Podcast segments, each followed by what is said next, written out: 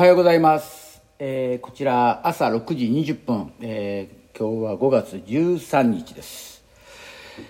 えー早いもので5月もとうとう、え中盤戦に突入。あと2週間ほどで5月も終わりと、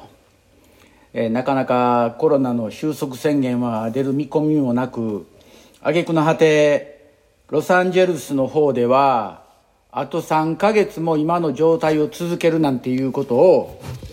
カリフォルニアの州知事が言い出したもんだからまあ大変です。もしそれが本当であればはっきり言ってカリフォルニア州の財政は破綻だと思いますね。でそんな中で今日は何のお話をしようかなと思ってたんですけどもで昨日に続いて直旅。で私は、まあ、いつもからいつもっていうか昔からずっと直旅は練習の基礎段階にいいと思ってるんですね。例えばアフリカの選手ってみんなみんなじゃないけども靴履いてない選手も多いわけですよ。ででも我々が今靴履かずに裸足で走るっていうのは非常に無謀無謀な無謀だと思うし非常に危険極まりない部分もあると思うんですけどももしそのアフリカの人たちが素足で走ってることにおいて何らかのメリットが自分にあるっていうのであれば直旅を履いて走ってみてはいかがかなと。要は足の裏全体で地面を捉えるということを分かると思うんですよ。でそんな中でなんなんて言うんでしょう。その直旅に対して、え結構いろんな面白い話を、えー最近聞いてきたんで、えー話しようかな思ってるんですよ。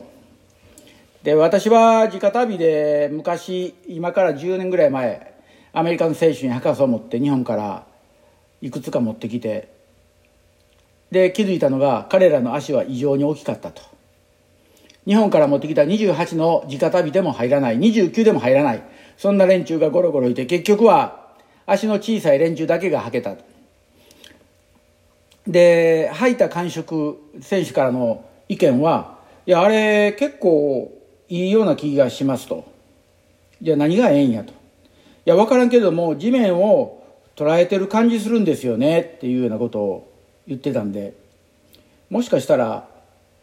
直旅はいけるんやないかという確信を持って直旅を推奨してたんですね。でそんな中で今たくさんのいい靴が出て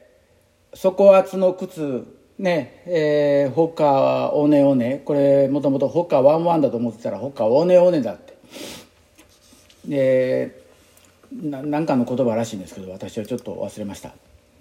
であとまあナイキも出しましたし。で他のメーカーさんもみんな追随して厚い靴をバンバンバンバン出してきてるんですよね。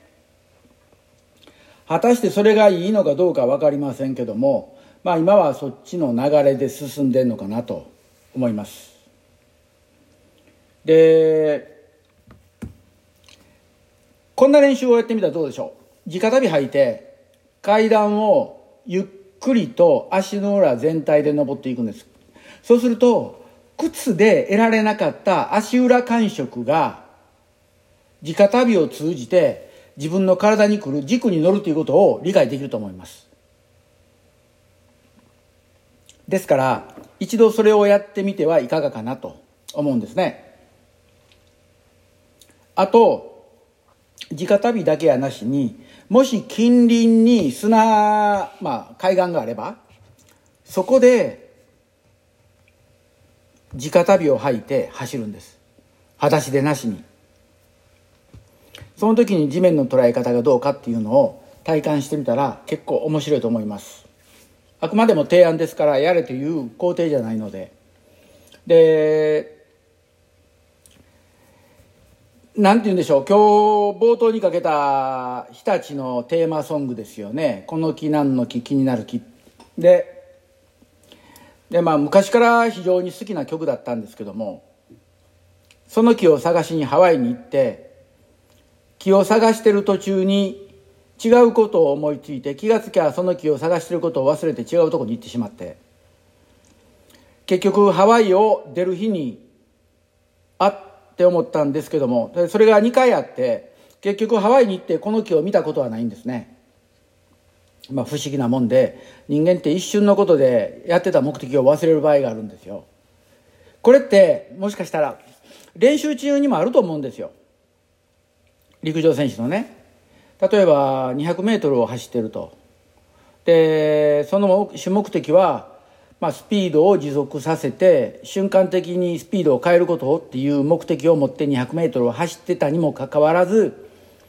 3本目ぐらい4本目ぐらいにふと違うことを思いついたらそのやってる練習が単にやってるだけで目的意識がなくなってしまう。そういうこと結構あると思うんですでそういう時に我々コーチ陣っていうのはやっぱり気づくわけですよね。選手の動きが違ってくるから。で、そして、コーチからの指示を得て、また元へ修正する。そういう中で、やはり自分が今やってることを忘れないようにするためにはどうするかということ。で、忘れないようにするためには一番大事なのは、まあ集中していることが一番ベストなんですよね。で、それ、それをまあ、練習の中で入れてほしいし普段の中でも入れてほしいんですね。であと歩き歩くということ。歩くことになるんですけども例えば自分の動き歩行を強制しようという時に今から買い物に行きます。じゃあその買い物に行くまで歩いてる間そればかり集中してやろうと。するとそれ非常に難しいです。ですから歩きで自分の歩行を強制してまっすぐ足を前に持っていくようにしようと。思う時は最初の3歩から5歩それだけを集中してやってください。あとは考えなくていいです。ですからそういう意味においてずっと集中するのは厳しいけれども習慣づけるということ。で普段の生活にも習慣づけることで練習にも習慣づけてそれが集中してこれるっていうことになります。ですから最初歩く時3歩から5歩ぐらいを、えー、こうするんやということをやっていくと自然に残りの歩きも正しい動きができるようになってくるんですよね。これ不思議なもんで。ですからその間全部しようとするからきついんであってでこれ走り特に長距離の選手の練習にもつながることですけれども決められたペースで走るペースランっていうのがありますけどもあんなの無意味なことです。何でも意味かって試合はペースで走らないペースランで走ってないんですよ。例えば 5000m のレース今の2キロから3キロの 1000m を2分35秒で入りましたねと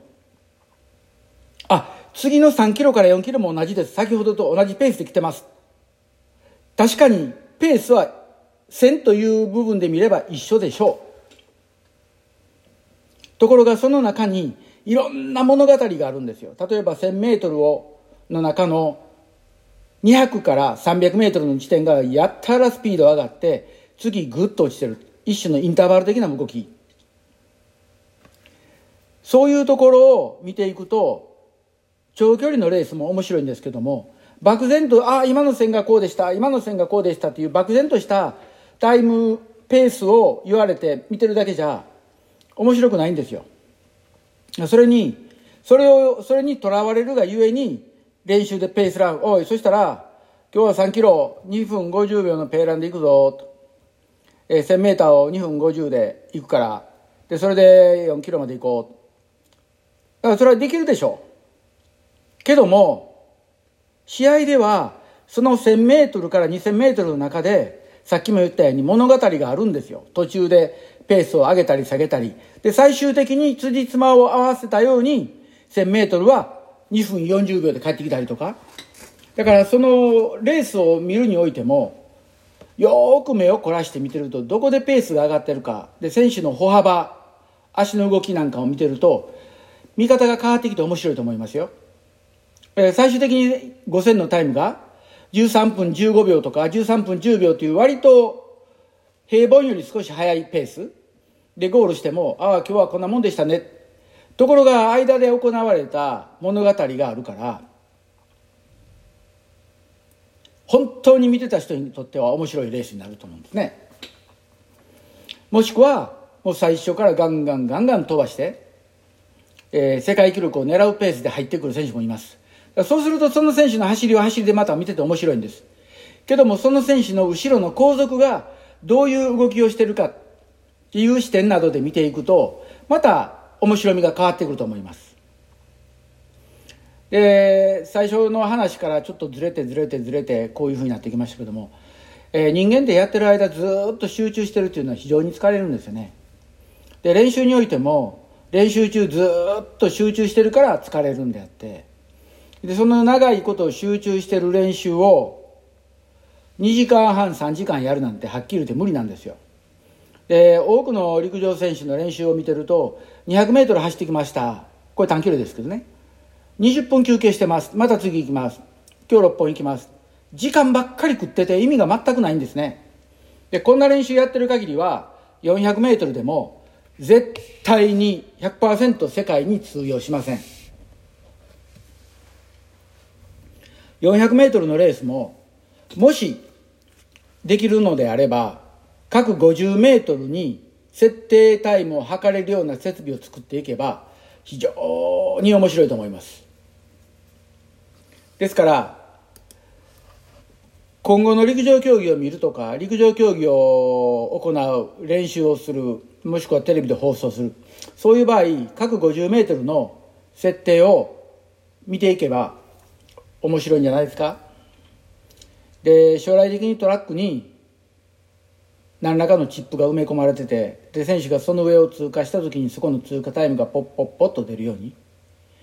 でトラックの中に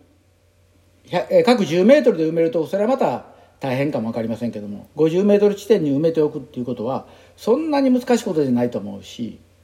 オリンピックが行われる国立競技場新国立競技場ですね。あれぐらいだったらできると思うんですよ。